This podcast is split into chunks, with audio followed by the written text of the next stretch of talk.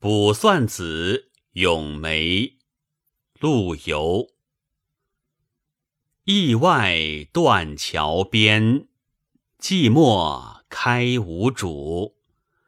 已是黄昏独自愁，更着风和雨。无意苦争春，一任群芳妒。零落成泥碾作尘，只有香如故。这首《卜算子》，作者自著咏梅，可是他意在言外，想独爱莲之出淤泥而不染，着清莲而不妖的莲溪先生，以莲花自喻一样。作者正是以梅花自喻的。陆游曾经称赞梅花：“雪虐风涛玉凛然，花中气节最高坚。”梅花如此清幽绝俗，出于众花之上。可是如今竟开在郊野的驿站外面，紧邻着破败不堪的断桥。自然是人迹绝少，寂寥荒寒，备受冷落了。从这一句可知，它既不是官府中的梅，也不是名园中的梅，而是一株长在荒僻郊外的野梅。它既得不到应有的护理，也无人来欣赏。随着四季代谢，它默默地开了。又默默的凋落了。他孑然一身，四望茫然，有谁肯一顾呢？他是无主的梅呀。寂寞开无主这一句，词人将自己的感情倾注在客观景物之中。首句是景语，这句已是情语了。日落黄昏。暮色朦胧，这孑然一身、无人过问的梅花，何以承受这凄凉呢？他只有愁，而且是独自愁。这几个字与上句的寂寞相呼应，而且偏偏在这个时候，又刮起了风，下起了雨。更着这两个字力重千钧，写出了梅花的艰困处境。然而，尽管处境是如此冷峻，它还是开了。它万树寒无色，难知独有花。它万花敢向雪中出，一树独鲜天下春。总之。从上面四句看，对着梅花的压力，天上地下四面八方无所不至。但是这一切终究被他冲破了，因为他还是开了。谁是胜利者？应该说是梅花。上阙集中写了梅花的困难处境，他也的确还有愁。从艺术手法说，写愁时，作者没有用诗人词人们那套惯用的比喻手法，把愁写得像这像那，而是用环境、时光和自然现象来烘托。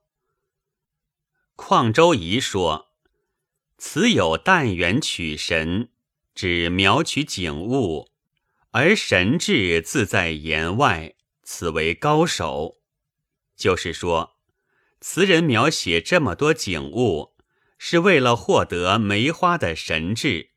深于言情者，正在善于写景。上片四句可说是情景双汇，下阙托梅寄志。梅花它开的最早，万木动欲折。孤根暖独回，不知近水花先发，疑是京东雪未消。是他迎来了春天，但他却无意苦争春。春天，百花怒放，争丽斗妍，而梅花却不去苦争春，凌寒先发，只是一点凌春报春的赤诚。苦者，抵死拼命尽力也。从侧面讽刺了群芳。梅花并非有意相争，群芳如果有妒心，那是他们自己的事情，就一任他们去嫉妒吧。这里把写物与写人完全交织在一起了。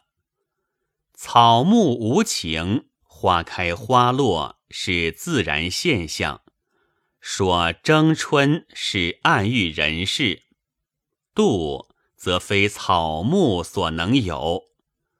这两句表现出陆游标格孤高，绝不与争宠妖媚、阿谀奉迎之徒为伍的品格，和不畏忏悔、坚贞自守的棱层傲骨。最后几句把梅花的。独标高阁，再推进一层，零落成泥碾作尘，只有香如故。前句成上阙的寂寞无主、黄昏日落、风雨交侵等凄惨境遇，这句七个字四次顿挫，零落不堪宇宙疯狂的摧残。梅花纷纷凋落了，这是一层。落花委地与泥水混杂，不辨何者是花，何者是泥了，这是第二层。从碾字显示出摧残者的无情，被摧残者承受的压力之大，这是第三层。结果呢？梅花被摧残、被践踏而化作灰尘了，这是第四层。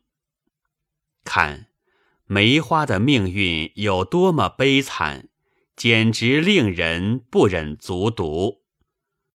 但作者的目的绝不是单为写梅花的悲惨遭遇，引起人们的同情。从写作手法说，仍是铺垫。是叙事，是为了把下句的词意推上最高峰。虽说梅花凋落了，被践踏成泥土了，被碾成尘灰了，请看，只有香如故，它那别有韵的香味，却永远如故，一丝一毫也改变不了啊。末句具有刚鼎之力，它振起全篇，把前面梅花的不幸处境、风雨侵凌、凋残零落、成泥作尘的凄凉、衰飒、悲凄，一股脑抛到九霄云外去了。正是末句想见境节，而这境节的得以想见。正是由于此诗运用比兴手法十分成功，托物言志，给我们留下了十分深刻的印象，成为一首咏梅的杰作。本文作者艾志平，朗读：白云出岫。